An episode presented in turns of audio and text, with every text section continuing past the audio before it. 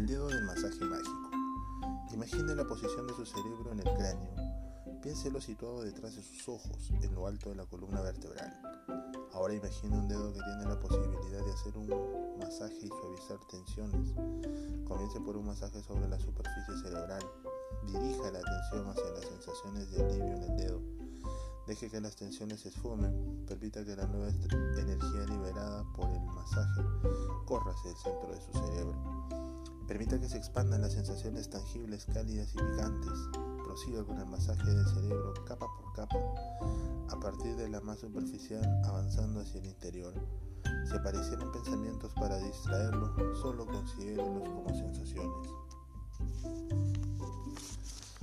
Visualice que está en condiciones de masajear cualquier parte del cerebro y que el masaje deja de lado los pensamientos.